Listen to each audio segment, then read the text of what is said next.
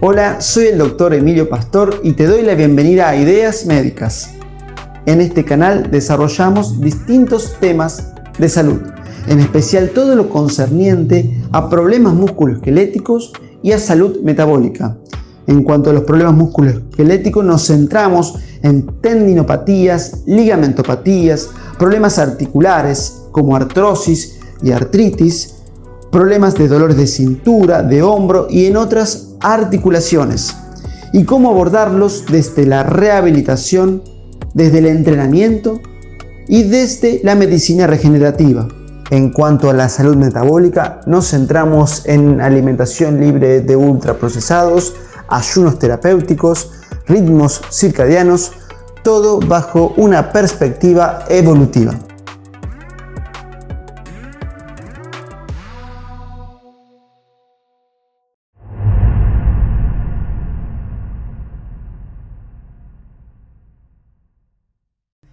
La proloterapia es una forma de achicar una, dos palabras, que sería terapia de proliferación, que es el nombre original que le puso esta técnica un médico en Estados Unidos que se llama George, que se llamó, ya falleció, George Stuart Hackett. Es una técnica que empezó en Estados Unidos y que en el año 1956 eh, se publica su primer libro, el primer libro de la técnica. Eh, como el nombre lo indica, es el nombre que le puso este doctor. O sea, es una técnica que lo que intenta es generar un proceso de reparación y es la técnica madre de las técnicas de medicina regenerativa, que van desde la proloterapia, las inyecciones de ácido hialurónico, las inyecciones con plasma rico en plaquetas o plasma enriquecido en plaquetas y lo que cada vez se está estudiando más y cada vez viene avanzando cada vez más, eh, que son lo que se conoce como células madre. Pero el inicio es la proloterapia. Esta técnica eh, es relativamente simple porque consiste en inyectar una sustancia irritante, por ejemplo, en este, lo más frecuente es dextrosa. Dextrosa es un tipo de azúcar a alta concentración. ¿A dónde se inyecta eso? En una estructura dañada. Por ejemplo, una rodilla. Una rodilla, en un tendón dañado, en una articulación dañada, en un ligamento dañado. Eso es lo más habitual ese ligamento dañado, por ejemplo, está en una situación de ligamentopatía o el tendón dañado en una situación de tendinopatía, en el cual se ha generado una lesión crónica donde el colágeno que la forma, su estructura es un colágeno que se llama tipo 3, de mala calidad.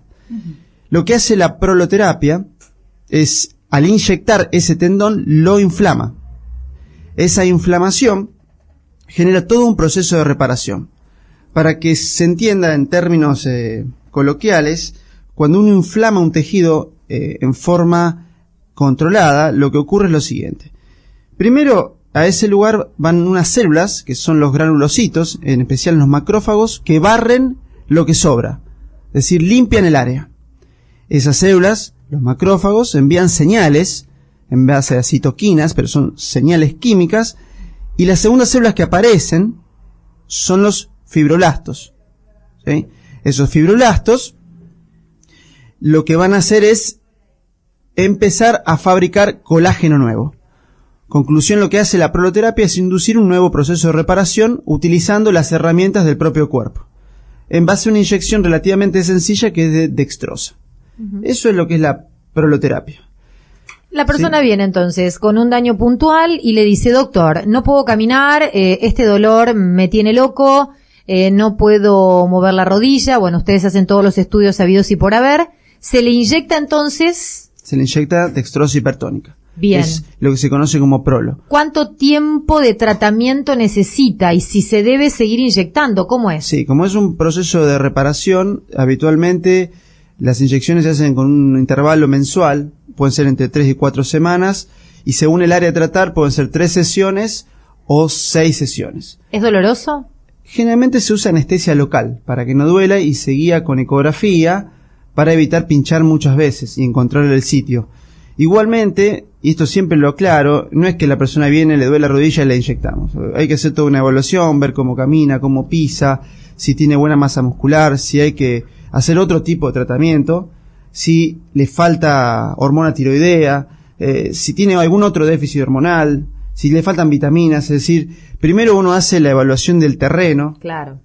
y después pone la semilla. Si no, uno inyecta algo y, y- y no funciona.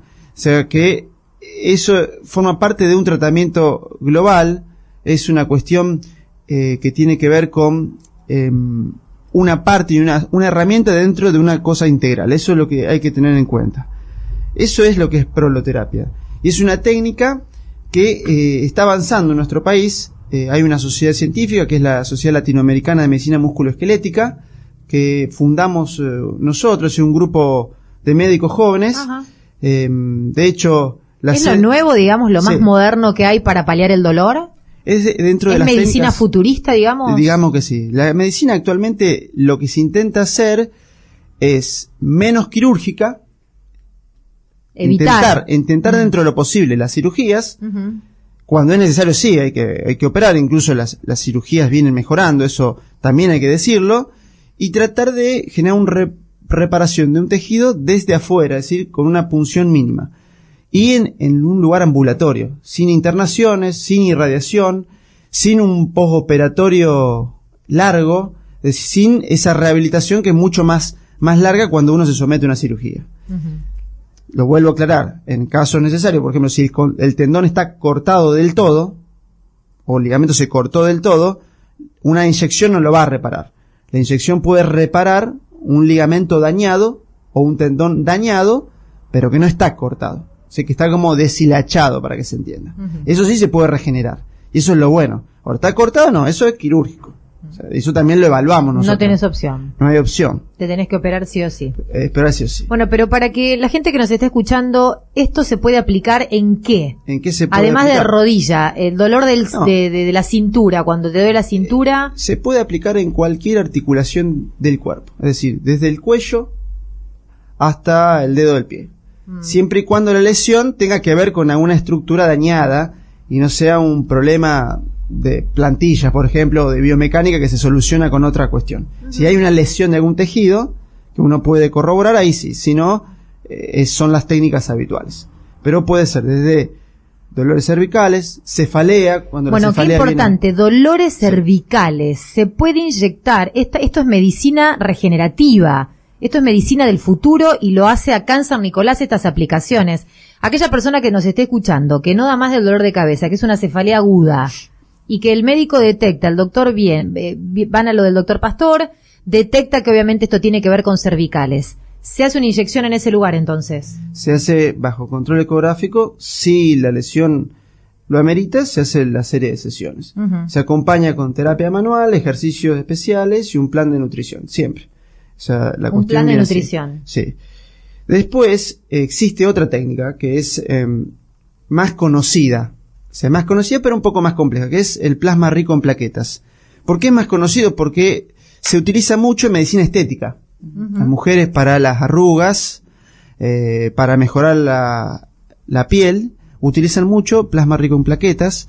También se utiliza en- para la caída del cabello, se utiliza para la cicatrización de úlceras. Es decir, una técnica que viene, viene eh, utilizándose en varias ramas. Y se utiliza en medicina musculoesquelética. ¿Qué es esto?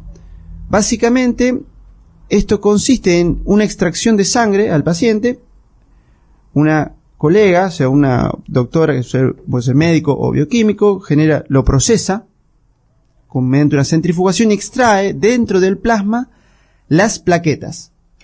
¿Qué son las plaquetas? Las plaquetas tienen adentro lo que se conoce como factores de crecimiento. Es decir, cuando hay una lesión, normalmente, en un cuerpo, una lesión ahí se corta, las plaquetas hacen lo que se llama adhesión y agregación plaquetarias. Van a ese sitio y liberan los factores de crecimiento, que son los que traen al macrófago, que limpia el área, y el macrófago trae al fibroblasto, que fabrica tejido nuevo. Entonces lo que uno haría es, en forma, en un tubo de ensayo, eh, activar la plaqueta para que libere los factores de crecimiento. Y esos factores de crecimiento son los que se inyectan en forma directa. Esto es lo que se hace, plasma rico en plaquetas, que es más potente que la dextrosa. La dextrosa inflama y repara esto, directamente pone los factores de crecimiento y generalmente se utiliza, o en casos donde uno necesite una reparación más rápida, por ejemplo, un deportista de alto rendimiento, Ajá. un futbolista. Claro, algo rápido, urgente. Algo ¿Qué se hace ahí? Se hace, se, lo ideal es hacer plasma rico en plaquetas, porque es más rápido. Es más rápido, pero tiene todo ese preparación. Acá me pregunta un oyente, eh, por el tema de la caída de cabello. Sí, la caída de cabello no es un área que yo eh, trate. Si yo he leído sobre el tema, eh, tengo entendido que es muy bueno para la caída del cabello, pero si me apuran, a ver qué, puedo decir, también eh, debemos evaluar por qué es la caída del cabello y hay otras drogas que se pueden utilizar como finasterida y otras. Pero no es un, un área que yo tenga experiencia como para, para hacer tratamientos para esto. O sea, no es mi área.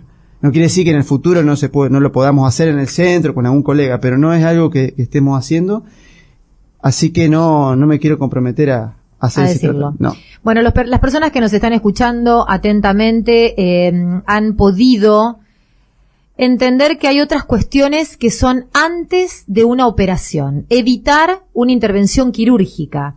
Y se puede hacer un tratamiento específico del dolor en muchísimas áreas del cuerpo, precisamente con inyecciones. Estas inyecciones son las que hablábamos con esta palabra que no nos es familiar todavía porque es medicina eh, muy futurista, muy actual y que a veces uno cree que es lo nuevo que solamente está en Buenos Aires o fuera del país. No, está en San Nicolás y lo único que lo hace es eh, Emilio Pastor. Proloterapia, así se llama. ¿Algo más para agregar, Emilio? Sí, unos puntos finales. Eh, el primer punto para realizar esta, este tipo de medicina. Mm. hay, condiciones, me hay condiciones. Primero es una muy buena formación y entrenamiento en medicina musculoesquelética, es decir, una buena semiología, es el análisis de cómo camina, revisarlo bien en el consultorio para tener un buen diagnóstico de qué es lo que duele y si las técnicas estas sirven para reparar. Si no sirve, duele el cuello, inyecto. No, no es así. Hay veces que no hay que hacer eso.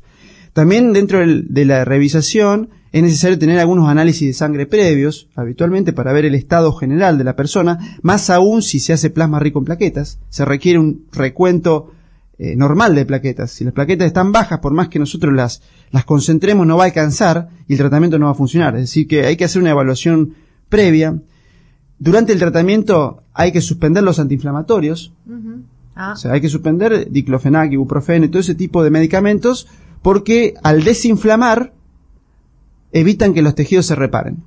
La desinflamación, cuando uno hace un esguince de tobillo, se inflama, la inflamación es para reparar. Entonces lo ideal es tratar de no usar mucho antiinflamatorio, usar otro tipo de medicación para que repare. Es fuerte el, diclofenac, el verde. El diclofenac. Ese es potente. Son ¿eh? buenos, desinflaman. A mí me encanta, el verde me encanta. Desinflaman, pero alteran la reparación. Yo le doy, le doy al verde, le doy al verde, le doy porque me levanto nueva. Sí, pero no repara el tu tejido. No me lo repara. No, no lo repara. Pero yo me siento, pero me siento bien después. ¿Me lo corta? Hambre para hoy, pan, para, hoy, hambre para mañana. No me digas. Eh, ¿Sí? Cuando te duele algo, por ejemplo, cintura, hombros, el cuello y demás. Se prefiere, o sea, un, ibu, 600. No, no, a líneas, a líneas generales, no, ibuprofeno es lo mismo, es un antiinflamatorio. A líneas generales, a líneas generales, analgésicos no antiinflamatorios. Paracetamol, por ejemplo.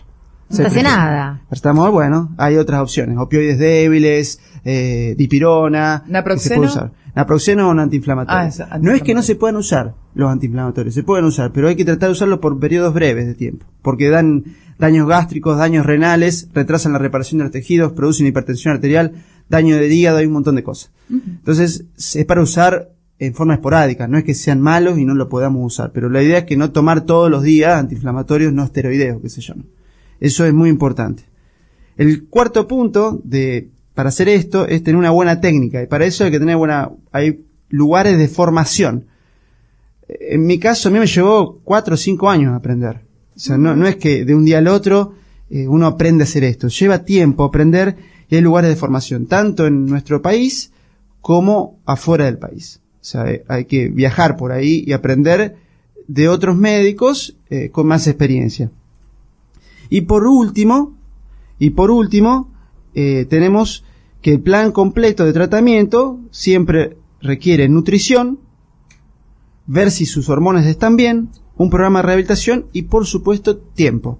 Si no es un tratamiento mágico, requiere que el tejido repare y para que un tejido repare necesita el tiempo.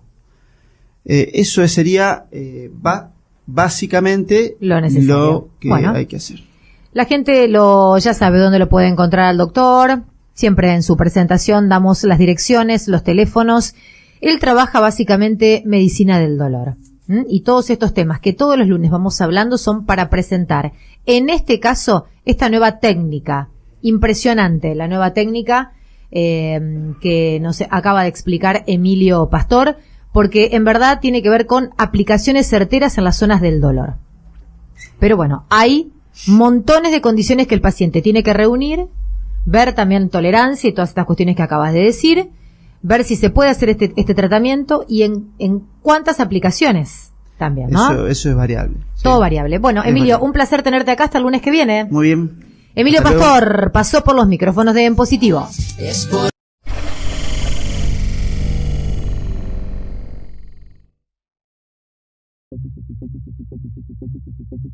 Esperamos que te haya gustado este podcast. Si es así, te pedimos que lo compartas. También puedes seguirnos en las redes sociales de Ideas Médicas.